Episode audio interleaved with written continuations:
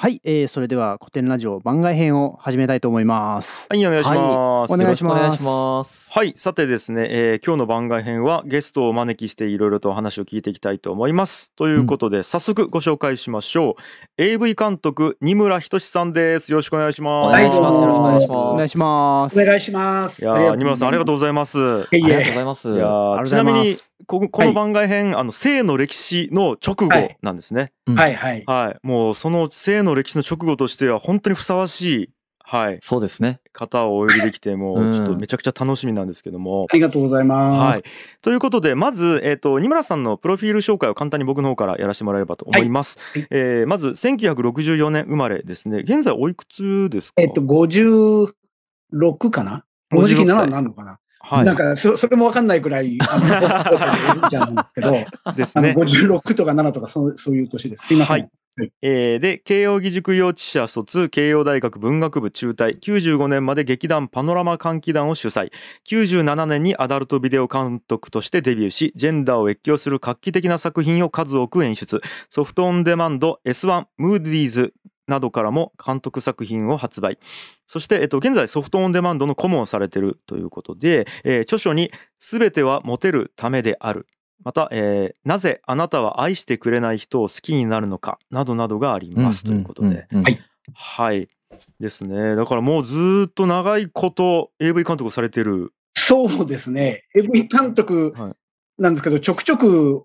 おかしなね、なんでそんな恋愛の本とか書いてんだとかね、はい、あの、ややこしい経歴っちゃややこしい経歴ですが、すね、あの本業はずっとそうですね、はい、ポルノ、は。い、もう多様なね、経歴をお持ちなんですけども、うん、そもそも、えー、なぜ今回深井さんが、はい、えー、二村さんをお呼びしたことになったんでしょうか？本当だ、どういうつながりなんだろう。そうだよね。気になるでしょうが、あの、小原さんが、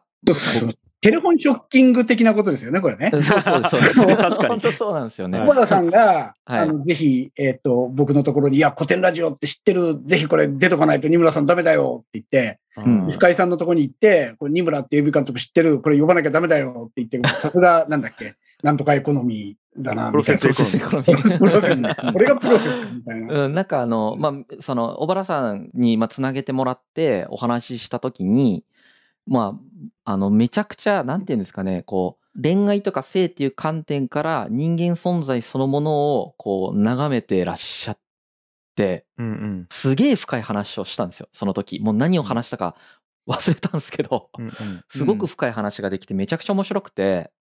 なんならこの性の歴史シリーズは、だから二村さんと出会ったから性の歴史しよっかってなった。あ、そうなんだ。そうなんですね。そうそうそうそう。やっぱりその、その時二村さんが確か言ってたのは、いや人間のこと知るためには、それは人間の下半身の歴史調べないとダメだよねって多分、そのようなこと言ってて、うん、確かにと思って。うん、なんかちょっとね、マウンティングっぽいことをしちゃってたら申し訳なかったんですけど、え、深井さんって歴史をずっとやられて、ラジオやられてるんだったら、セックスの歴史をちょっと俺の代わりに勉強して俺に教えてよみたいなことを。いや、そうそう、そう。いう会話もして、本当に確かに、性っていう観点から人間見たら、めっちゃ本質いろいろ見えるだろうなと思って、性の歴史シリーズをやって、うん、まあ、であれば、もうぜひ、二村さんに、この性の歴史シリーズの後に、ゲストに来てほしいなということで、しかもあの、聞いてくださってますから。もちろんそうなんですよね。そう、そういうふうにお願いしたので、ちゃんと全部聞きました。全13回。とても面白かったです。ありがとうございます。ありがとうございます。えー、え、ちょっとぜひ感想をお聞きしたいんですけども、はい、どうでした、はい、性の歴史編。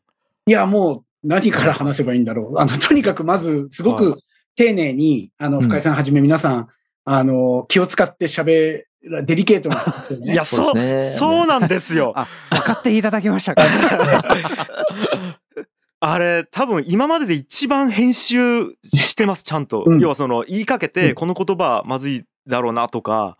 あこれってこういう人が聞いたらよく思われないだろうかっていうので、僕ら喋る時もめちゃめちゃ気使ってたし編集もめちゃくちゃカットしてるんですね実は。あのー、僕のような失うものがあんまりない年寄りと違って皆さんも。そんなことないですけど。確かに喋りながらこれを喋ったら嫌われそうで超嫌だなって思いながら喋ってました。いやいや、まあ、いやいや、嫌われるかどうかはもちろんですけど、まあやっぱりね、せっかくね、いいものを伝えようとしてるのに、不愉快に思われるのってちょっとあんまり本意じゃないので。不愉快になっちゃうような話をずっとしてるから。はい。で、これ、皆さんもおっしゃってたっていうか、樋口さんが特におっしゃったと思うんですけど、今日すごい楽しみになんならちょっとエロい気分で聞きに来た話に来たのに、なんか、すごい真面目な話だったんで、背筋が伸びたみたいなことをおっしゃっていや、本当そうですね。まさにそれでしたね。あだやおろそかにエロな話としてできないですよね。やっぱりその今おっしゃったように、うん、知りたくなかったこととかは、つい100年前、うん、つい50年前まで人類ってそういうことだったんだみたいなことが本当に明らかになっていって、やばい。だからそれも一つテーマ、今日これからお話しする。な、なんでそんな知りたくないことであり、同時にこんなに惹かれてしまうんだろう、我々は。いや、本当そうそうですね。なんか、そういうふうに気を使ってしまう自分たちの挙動もすごく発見だったんですよ。性について語るだけでこんなに緊張するんだそうなんですよね。だって過去の文献読んできてね、専門家の方とか歴史家の方が調べたことを調べておさらいして、我々に分かりやすく伝えてくれた方で、皆さんが恥ずかしがる必要は全然ないのに、うん、恥ずかしかった。そうですね。不思議なことですよね。なんか、いろんな人に怒られそうなんですよね、喋ってて。タブーと密接に関わってるから、うん、語られるべきではないと、この世の中で認識されている領域じゃないですか。その部分は見ないようにしてきたのに、みたいな。でも、その、やっぱり確実に、その歴史を作ってきた人たち、信長でも、誰でもいいですけど、キリストでも誰でも、キリストはわかんないか。まあでも、ペテロとかそうですよね。意識してたに決まってるわけじゃないですか。そうですね。キリスト教ができていくとか、日本の武家社会ができていくみたいなところで、全くそこに性的な欲望、だから最後の方で触れられてたフロイトっぽくなっちゃいますけど、本当はなんか欲望が心の根っこにあって、それでいろんな経済とか、うん、いろんなことが動いてきたんだなっていうのもあるし、だからもっと言うといろいろ人間がなんでこういう風になってきちゃったかっていうことって、やっぱりなんか、なんでしょう、これは歴史ではなくて、多分なんか進化学とかね、そういう方になっていくのかもしれないですけど、うん、ほら、遺伝子の乗り物だみたいな話があるじゃないですか。だけど、そんなに単純に人間はセックスをして、単純にただ、ただ生きていこうとしてないですよね。子供ができたら、子孫が増えたら終わりじゃなくて、なんか自分っていうものを大事にして自分が傷つかないようにとか、それでも人を傷つけちゃうとか、うん。においてね。うん。それやってますよね。あだから、ちょっとその自己紹介の続きで言うと、僕がなんでその、セックスの、まあ、専門家でもないんですけどね。なんか、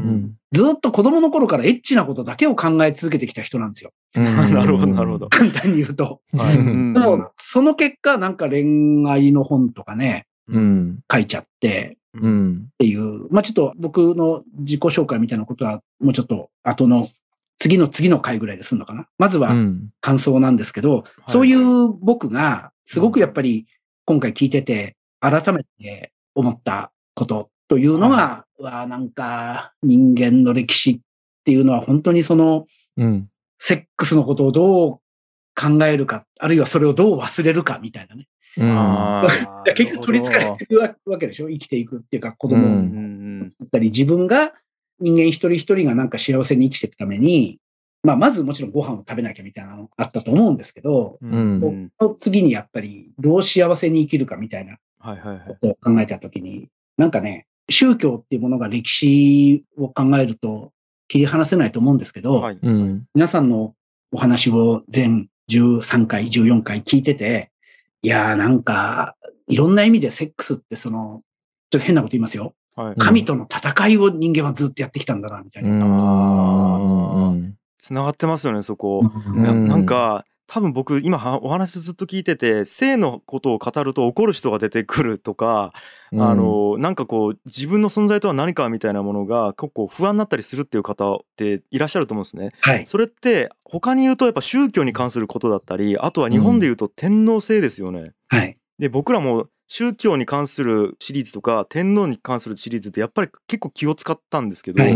それって多分ですけど自分の存在そのものに関わることだからだと思ってるんですね。はい。はい。まあ前提条件になってますよね。そう。だから、そこの価値観がもし揺らいでしまうと自分の存在が何かっていうのが見失ってしまうかもしれないっていう恐怖っていうのが怒りっていうふうにつながっているかもしれないなっていうこれ僕の勝手な推論なんですけど。確かに、ね、はい土足で上がられた感じを受けるかもしれないですよね。うん自分の心の中に。あるいは、こういうことで決まってるんだっていうふうに思ってやってきて、とりあえず平和にやってきたことなんだけど、はいかき乱さないでくれよみたいな。ああ、うんそうそうそうそう、そういうのもありそうですよね。ね、だって、それこそね、制度とか文化っていうもの、こういうセックスはするべき、こういう結婚、愛のある結婚生活はするべきだし、こういうみだらなセックスはしちゃいけないっていう。だけど、うん皆さんが調べたところによると、それはもう文化に過ぎないわけですよね。まさにそういう話。はい。人間の本質ではなかったわけですよう。ね。うんんうん。そんなこと言われたって、それを本質だと信じて、一生やってきたのにどうしてくれるんだみたいな。ね、タガが外れるのが僕一番怖かったですからね、聞いた人の。ああ、そうそうそうそう。うん現在だったら法律を犯すようなことも昔だったらやってたっていう話をしてますからね。うんはいそうなるとね、別にその本質的にはやっていいんだってなるじゃないですか。うんはいはいただ法律で禁止されているか、ただ倫理的に今の時代この瞬間に禁止されているだけだなっていうこともなわけですよね。実際そうなんですよね。うんうんまあ、法律のやつは本当に多分いろんな理由でダメなんですけど、うんうん。倫理的にダメみたいなやつがそうですよね。そうだよね。だからこれがさ、あの、皆さんは本当歴史を勉強される方であって、うんその哲学っていうか、倫理、まさに倫理学うんとはまたちょっと分野が違うかもしれないんですけど、うんうんまあでも僕、その性を商売にしてると、うんやっぱりうん倫理のことを考えざるを得なくなる。ああ、うん。そうでしょうね。自分もパクられたくないし、あと人をやっぱり嫌な気持ちにしてまでやるっていうのはどうっうん。うんていうのを思うから、うん。あの、やっぱり人が楽しい、楽しい性ってなんだろうっていうふうにやっぱりずっと考えがいるんで、うん。うん。でもそれ楽しさがいろいろ違うわけですよね、人によってね。そうですよね。まあもちろん好うん。きで、でもそれを隠して生きてる人うもいる。んうんうん。だから、倫理とか哲学的なことは、なんか、やってると、セックスを実地でやってると考えざるを得なくなってくる。うんうんあうん。そうそうだ。はで、ちょっと今のお話ね、じゃあ人間の性の倫理どこにあるの？うん。文化として作られちゃったものを全部取っ払ったとこに、うん。どこに倫理あるの？みたいなことは、ちょっと僕もそれについてはずっと考えてて、ちょっと考えがあるんで、はいはまあ、あんまり先に行っちゃうのもあれなんで、後の方で覚えてたらぜひちょっと。い。えー、もうすぐにでも聞きたいですけど。い。全然今言ってください。まず前提として、欲望をやっぱり持っていいと思うんですよね。うんなるほどええはいはいはいええここは禁じられるものではなくて、うんただ、深井さんおっしゃったように、すべての欲望 OK ってなっちゃうと、うんやっぱり、あの、まあ、せ戦争とかはね、上とか、俺にもよこせみたいなことで生じてきたんだと思うんだけど、性の問題で欲望を野放しにすると、もうちょっと1対1の、それこそ相手の体を犠牲にするみたいなことが生じ、そうですよね。うん。わけじゃない。確かに。はい。そうですね。うん。この民族というか、この共同体の中では食料はもう満ちていて、うん。ね、あの、貧富の差みたいなのはもちろん今の日本でもアメリカでもあるんですけど、うん。あの、一応みんな生きれてるうん。っていう中で、でも、そこで欲望を OK ってしちゃったら、豊かだからっつって欲望を OK にしちゃったら、やっぱりそこで苦しめられる人がうん。出てくる。それどうすんだっていう話でしょ。だから、それ欲望は全部抱いてもいいんだと。うんその欲望をなんで抱いちゃったかっていうと、それはもうフロイト的に言うと、本人が子供の頃に、うんと幼い頃にね、うん親との関係でどういう傷つき方をしたかみたいなこあとで、うん欲望って多分出来上がってるんで、ーうんまあ、そそういうことをね、なんか AV 監督が書いた、へ書いてあるんですよ。なんで、うんちょっとその話もまたしますけれども、はいはいはい。そうそういう中で、いや、だから最終的には愛しかないだろう。えそれがやっぱ結論に。結論はね、うん結論を先にちょい見せしちゃうと、うんだって欲望と愛はあんまりちゃんと考え詰めれば、うん最終的にそんなに矛盾しないんじゃないかっていううんですよね。そのすみませんさっきの、えー、と欲望とは何かみたいな話なんですけど、はいちょっとあの二村さんの本にも書かれてたと思うんですけどはい「。心の穴」っていう言葉が本当に何度も何度も出てくるんですね。はい。多分僕そことものすごく密接だと思うんですけども、はい。ちょっとこの「心の穴」っていう言葉って、はい二村さんはどういう意図で使われてるのかっていうのをお聞きしたいです。ありがとうございます。あの、はいまあ、僕ね、もちろん心理学の専門家というわけではないので、はい、な なるべく下ネタっぽくね、穴とか言いたかっただけなんです。言いたかっただけかって。まあ表現はね。穴が開いてるそこ掛け言葉になってんだ。そうなるほど。でもちろん男にも穴が開いてるぞ、みたいな話なんですけど、うんまあなんか、要するに、心って欠けてません？なんはいか、完全にそうですよね。生きてる人間っていないですよね。うんうんだから、その日取れる栄養があって、寝る場所があったら、それで OK なわけであるいはその生理的な部分だけで、例えば男だったら定期的に射精してればいい。女の人だったら子供が欲しい人は子供を産めれば、それで OK っていうわけじゃおそらくないですよ。うん。だって、はい。子供を産みたい女性と子供を産みたくない女性もいるわけだし、ううんん。男の場合はね、例えば恋愛が得意だったり不得意だったりする。まあそれは女性もそうか。いろんな男性いるけれども、うん。そういうのも、なんか全部、生理的な現象とはちょっと違うところで。あるはいはいはい。と思うんです。これも皆さんの話の中であったと思うんですけど、あの、セックスって本能だっていうことにある時期までそうなってたけど、ううんんやっぱりフロイトの登場ぐらいからかな。もうちょっと前なんでしたっけ？皆さんの調べたところによると。なんか何かによって本能と理性っていうものでただ対立するだけじゃないっていうお話がすごい印象的だったんですけど、皆さんのお話で。単なる本能じゃないんですよね、はいはいはい。あの、まあ、うんうん番組の中では、社会によってかなり規定されているという話がありましたよね。はい。はいはい。うんあの、社会によって作られていくんですけども、はいうん僕、だから、社会によってもちろんルールは作られますよね。そういうふうに、例えば、ある程度セックスを禁じたり、うん一夫一夫制がいいと、妻を愛せ、夫を愛せみたいに言った方が、うん。国家のために良い、うんみたいな、うん。なんか隠された理由ってのがあって、うん。今の世の中ってできてると思うんですけど、うん。今の内事情とかもできてると思うんですけど、それと、まあ、対立するわけじゃないんですけど、個々人が、うん。一人一人の人間がね、そういう社会の中で、親によって個人的に結構教育受けるじゃないですか。保育っていうか、接せられる親からそうですよね。一番人生の最初に。影響を受けますね、一番。影響を受けると思うんです。ええ。で、親だって完全な人間じゃないんで、うんこれはあの、別に僕が発見したことじゃなくて、まさにフロイト先生が言ってんですけど、うん。人間の性格って諦めの連続によって、その人が何を赤ちゃんの頃から諦めてきたかによって、かっこいいでしなるほょ。ど。かっこいいなって思うんでね。面白い。心ではい。あなたが何を諦めて諦めなんですね。ほうんだって、絶対食料っていうかおっぱいとかって足りてないわけですよね。はいお母さんにもお母さんのううん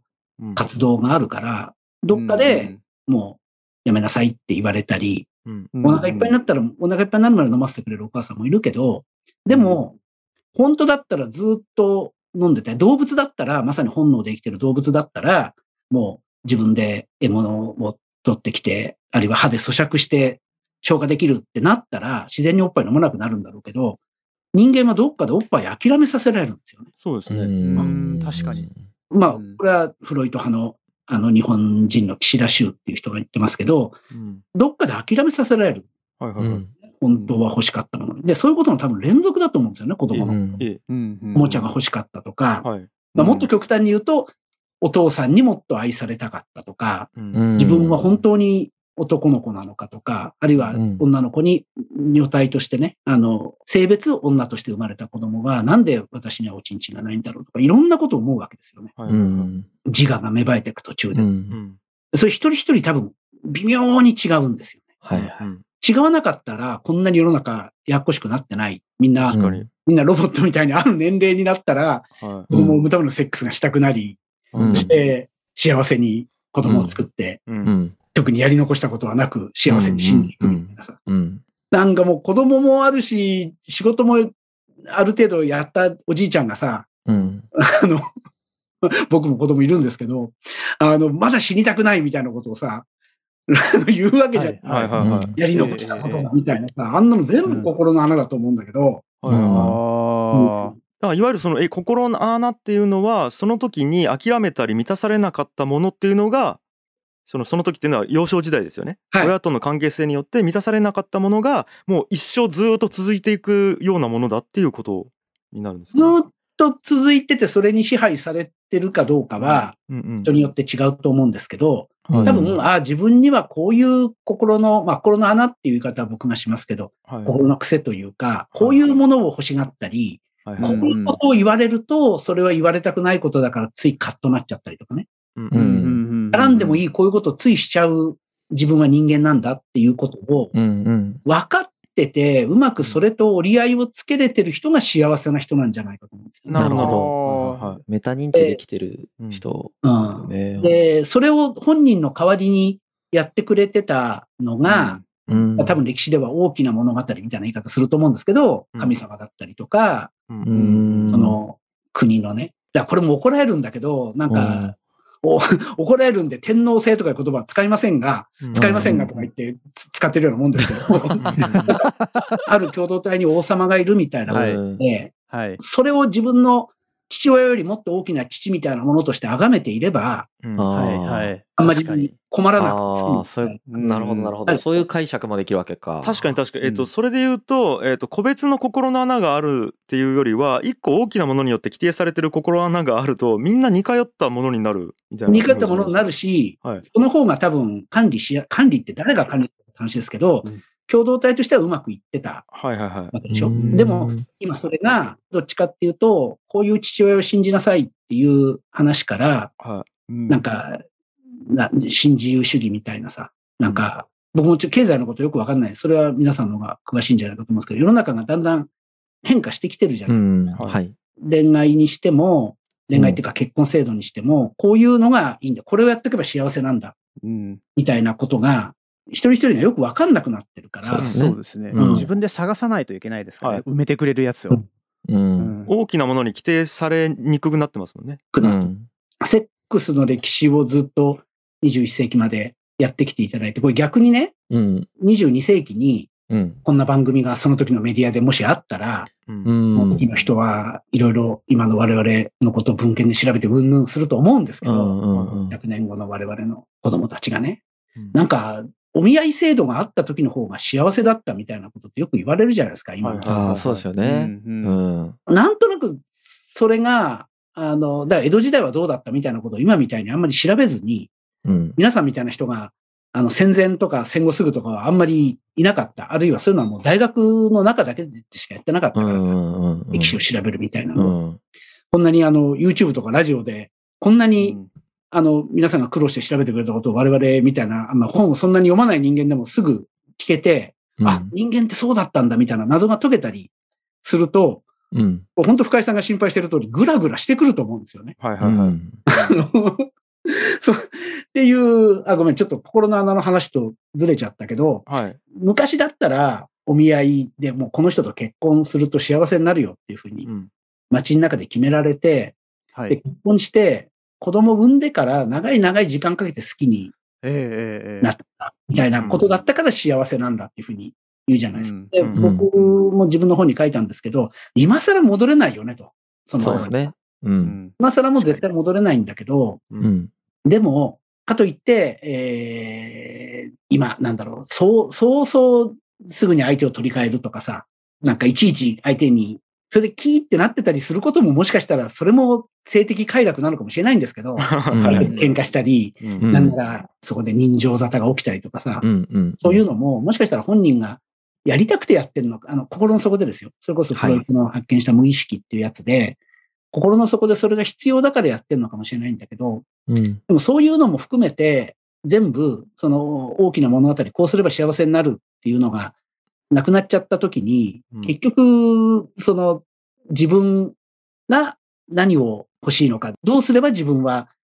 満たされるのか、はいはい、完全には満たされないんだけど、うん、どうすれば少しでも満たされる方向に行くのかっていうことを、自分で自分の欲望を知って、ほんでそれを人に迷惑かけないように、なんかちょっとずつ叶えていく。なるほど。折り、折り合いつけるってやつなんですね。はいはいはい。確かになんかあの、結構その性倫理って欲望時点で阻害されますよね。そういう欲望を持ってはいけないというのが基本的に社会通念として存在しているから、うん、まあ、冒頭に村さんがね、はいはい、言ってた話ですけど、欲望は持っていいっていう概念自体があんまりないじゃないですか、そもそも。だから昔は欲望はあるけど持っちゃダメ。なぜなら地獄に落ちるからって言っててうまくいってたっていうことですよね。繰り返しになりますよね。で、それの時代のモラ、倫理みたいなのがなんとなく残ってるから、うん、なんそうですね。欲望は良くないでもやっぱり調べたらめっちゃみんな持ってましたからね その時代でさえ。で、ね、結局、で、なんか現代とかって僕すごい現代の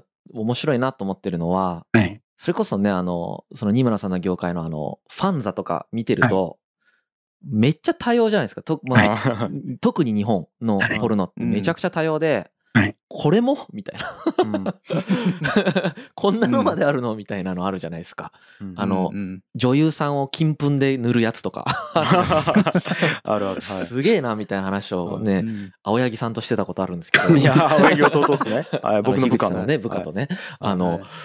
すごい、なんていうんですかね、すごい多様化したなと思ったんですよ。うん。であの19世紀とかも一回すごい多様化した瞬間とかがあったりだとか、うん、あのあったんだけど今ほど多様化してなくて、うん、だから本当に何て言うんですかね多分タブーが少なくなっていったんですよね現代って。あの、うん、皆さんのこのお話の、性の歴史のお話の中にもありましたけど、日本っていう国がだから今こうやって日本でポルノとね、風俗のサービスと、あと、まあ、オタク文化ですよね。これが花開いちゃって、はい、世界で最もそれが進んだ、そういうのの生産国になってるっていう、それを恥ずかしいことだと思う人もいると思うんだけど、うん、もうこれ日本人にもともとタブーがなかったところに、それこそキリスト教が入ってきて明治時代に、キリスト教のモラルが入ってきて抑えつけられた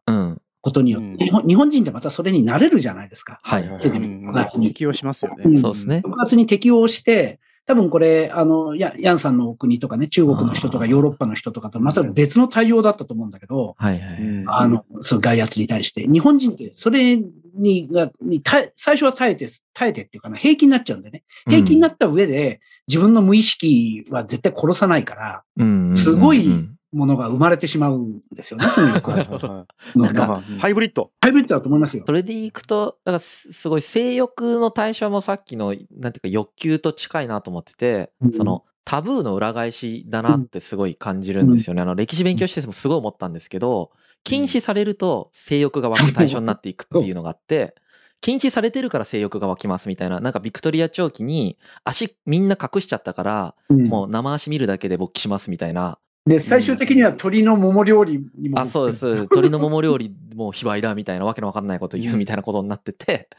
あれすごい裏返しだなと思ってて、うんうん、フーコーも似たようなこと言ってますよね。結局その性の言説が増えるから、性規制が増えると性言説自体が増えていくんだという話をしてて、言及されることが逆に増えるっていう話ですよね。だから日本でこの表面的には非常にモラルが高い、うん、えー、だけどもラブホテルとか風俗とかどこの国よりもたくさんあるこの日本でね。うん、だからこれはあの宮台真司さんが言ってることですけど、あの宮台さんだけじゃなくてもいろんな人、多分哲学とか社会学の人、多くの人が言ってると思うんだけど、やっぱりそこって表裏があるから人間の中になれる。それはなんかずるいことしてるっていう意味じゃなくて、うん、表面的な昼間の世界だけだと、やっぱり人間って息が詰まるので。そうですね。晴れの日と毛の日ですよね。晴れと毛と汚れだっけ？なんか、そこもややこしいんだよね。あの、単純に二つに分かれてるわけじゃないんだけど、まあでも光と闇って言ってもいいか。なんか。建前と本音っていうところもあるんですね。簡単に言うと、そうですまさに対極図。はい。うん、だから日本のポルノが多様であるっていうのは、うんま、そのもともとタブーがあまりなかった日本に西洋文明的タブーが来て一回、それが解放されていく過程で反動として出てるっていうことになるんですかね。うん、まあ反動としてっていうか反動みたいに反骨心みたいなところまで多分我々は考えてないんですけど、うん、自然にそこ使い分けちゃってるよね昼間は。それが逆に今はタブーがあんまりなくなってきたから、うん、その一時期よりではですね今緩んでる方の時代だと思うんですよ。あの時代、ほら正規制には波があるっていう話をしてて、本編の方で、で今波的にはその規制が緩んでる方もちろんね児童ポルノとかそういうの制限されていってるんですけど、あの一方でそうじゃないところが多用してるなと思っていて、でそれに関してはタブーがなくなっていったから逆にそのタブーがあるとすごく分かりやすいポルノが出てくると思うんですよね。はい。はい。その時は。はい、今タブーがないから分かりやすくないポルノが出てくるみたいなことが人間の心理であるのかなっていうのがあの時勉強してる人思っててもう面白いなみたいな。こんなことまで楽しめるのみたいな、うん、そういうちょっとなんかあの バロック的というかねそういういびつなものみたいなのは確かにあるかもしれないですけど、うん、今その規制がないっていうかタブーがないない時代かっていうと、僕は必ずしもそうは思わなくて、表面的にはすごく正しいことは正しいっていう風にはなってますよね。はい、あの、例えば不倫はめちゃめちゃ叩かれますよね。確かに。それも、あの、江戸時代と同じで、うん。公になったらもう火炙りにするぞみたいなことが、江戸時代の、うんこれ本当今回皆さんの話で勉強したんですけど、はい。そっか、江戸時代ってもっとガバガバかと思ってたら、うんやっぱりそ、そこは建前はあったんだみたいな。それも今と同じだな、みたいな。確かに。うんうんうん独身の男性がすごい多いっていうところで、江戸時代の江戸と今の日本全体似てるっていうのはよく言われてる僕も知ってたんですけど、うんで、ポルノもすごい盛んだった、春画っていうものがすごい盛んだったみたいなことは聞いてたんですけど、うんそっか、モラルの問題も確かにその本音と建前があったんだな。だから今すごくその、さっき僕愛が大事だみたいなこと言いましたけど、だからその愛っていうのも言い方によってね、それその言葉を使う人によって全然違う意味で。使われるそうですね。ええうん例えば、あの、今、もう、同性愛、これもね、なかなかちょっと難しい話なんだけど、うんあの、同性愛は、なるべく、あの、み認めましょう。なるべくっていうかな、もう認めては当然ですっていう、人権の方から言うと、はいそうなるじゃないですか。うんはいはいはい。だけど、実際にその、例えば男性同性愛の人たちが、すごい、うんあの、いわゆるセックスをする場所みたいなことを、うんああいうところは、まあまあまあ、コロナで景気が悪いっていうのもあるけれど、うなんかあんまりそういうものはなかったことにしようみたいな。うん蓋はされちゃうわけなんですよね。規制は、うんオリンピックでも規制は入っただろうし、うん。なんか、今がいい時代なのか、うん。抑圧されてることによって、面白いことが地下では本当にうまくできてる、あの、両面を使い分けれてる時代なのか、うん。それともなんか人間の中からなんか欲望っていうものがどんどん薄れてる時代なのかってちょっとよくわかんないんですよね。それも一人一人うん違うような気がして、もう本当に嫌なもの、気持ち悪いものは見たくないいうふうに、蓋をしちゃう人も多いじゃないですか。そね。れはなんでかっていうと、そういうものにやっぱり傷ついてしまうからであって、うん。うんそれはそれで尊重したいと思うんですけどね。あのうん。人が嫌がることを無理やり見せつけるみたいなことはしたくないんだけど、あの、すごく一部の女性と一部の男性が対立しますよね、今うのんだねうんうん。のせいで。あれも、なかなかね、ほっと、人の性の趣味をほっとくことができない。なぜならそれがうん自分にとって被害に当たるからっていう、まあ、でもそこもうちょっとなんか話し合えないのかなっていうふうに思いますけどね、すぐ。うんで、あれは規制しろとか、いや、絶対規制しないんだみたいな喧嘩にならないで、うんそこをうまくできないのかなっていうふうに思いますけどね。うんギギスギスはしてるでしょ、いろんな。なる意味でほど。それってなんか見えるようになったからっていうのはあるんですかね？まあいわゆるその IT とかマスメディアとかの発達うによって。ん、インターネットにすごい恩恵を、ポルノも含めて、あのはい皆さんのお仕事も含めて恩恵被ってますけど、はインターネットによって見たくないものも見えちゃうところはありますよ。うんいですよね。だってそもそも見えなかったら知らないし文句も言いようもないしみたいなところそうう。うん。でさっきのその不倫がどうだっていうのもやっぱマスメディアが不倫がダメだって言い続けるから逆にね多分こうここ数年だと思うんですけどネトリネトラレみたいなジャンルができたりとか、うん。そっちが発達してったっていうのもなんか、うん。そうですよねそのテクノロジーの変化によってタブーっていうものの定義が変わってきててそれによってまた、ね、自然とつられてその性の世界も変わってきてるみたいな感じを受けましたね今。で、これがまたコロナの話なんですけど、うん話に戻るんですけど、これもな、怒られるな、言うとな。不倫はダメだっていう、うんまあ、女性とは限らない男性の中にいるじゃないですか。うん。で、そういう人に、いや、でもも、その不倫が必ずしも、例えばその、された方を傷つけるとか、うん。二人の間に、夫婦の間に生まれた子供を必ず傷つけるかっていうと、それもそうじゃない場合もあるんだよと。あの、夫婦でセックスレスになって、自分はやっぱり夜の世界っていうか欲望はあると。うん。あの、セックスはしたいと。だけど、夫のこと、セックスをしなくなっちゃった夫のことも、子供のことも愛していると。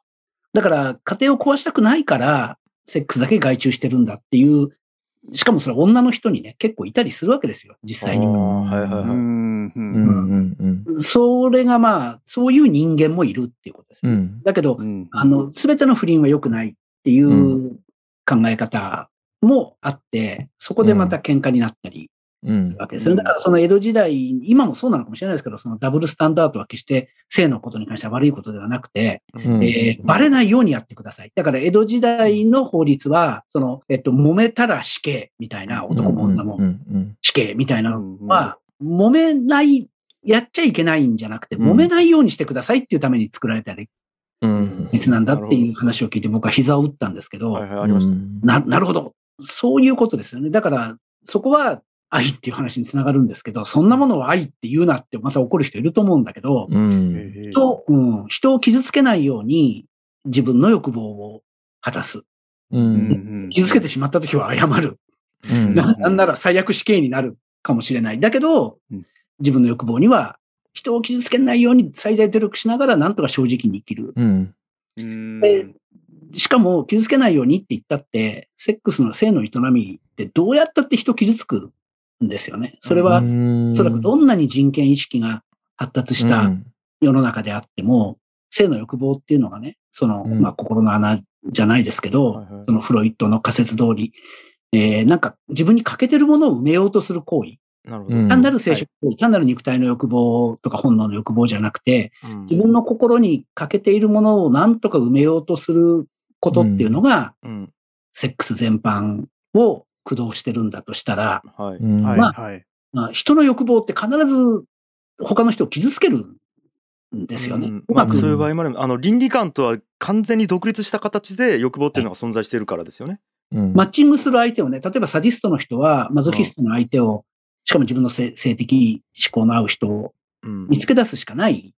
ん。ですけども、それも、それ自体も難しいことだけど、でも世の中にはサディストが実在するっていうことだけで傷ついちゃう人がいるわけ。それはその人の心の穴じゃない。虐待されたことがある。はい。はいはい。そうですね。それは尊重しなきゃいけないですよね。もう、無知で相手をぶちのめすっていう行為が世の中にあるっていうだけで人は傷ついたりする。そのことを知るだけで傷ついたりするので、ポルノを子供に見せるなっていうのは、広い意味で言うとそういう話にもつながってくる。なるほど。だから、こっそりやるしかないし、でも、こっそりと愛を持ってやるしかない。うん。ですよね、性に関して、豊かに生きていこうと思ったら。あでもその欲望、自分で欲望をコントロールできないじゃないですか、人間って。はいはい、どの欲望を湧くかを選択することは多分できない。できない、そうなんですよ。じゃないですか。思うように思えないですもんね、うん、思っちゃうんで。そう。だからその湧いてる感情とかもそうですけど、うん、湧いた感情を否定しても僕も意味ないと思っていて、うん。はい、それを見つめるのはまず少なからず絶対大事ですよね、はいはいはい、あ自分は本当は社会では禁止されているこのような欲望を持っているんだと、はい、やりたいと思っているんだと、はい、それやるかどうかはその人の人生でその時の選択だと思うんですけど、当然社会的制裁を受けるかもしれないしやったことによって、ただ見つめることが大切だっていうのは本当にそうだなと思ってて、はい、はいはいはい。うんうん、難しいですよねそしてこれが。うん、そうね。人間根幹中の根幹だもんね。自らのこの隠された欲望に気づくってやつね。うん。うんうんハイドされてるからね。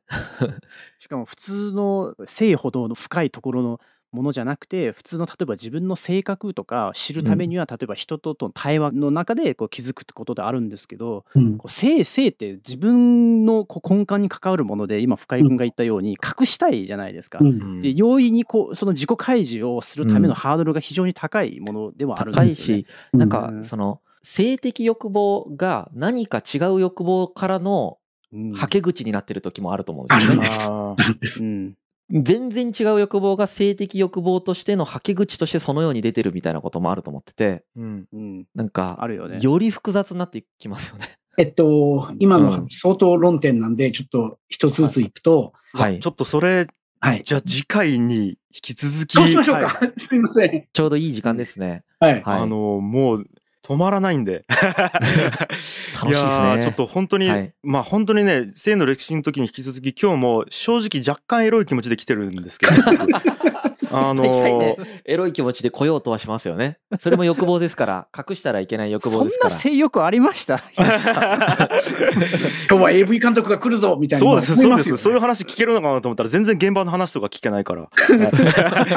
いくらでもしますよ。それで、それで全然。じゃあ番外編の番外編でね、ぜひちょっといろいろ。そうですね。はい。はい、いやということで、一旦今日はここまでで、はい、はい、続きは次回ですかね、お楽しみということで、はい、えっ、と、本日のゲストは AV 監督、二村仁さんでした。次回も引き続きよろしくお願いします。はい、ありがとうございます。ありがとうございます。G ハイエスズク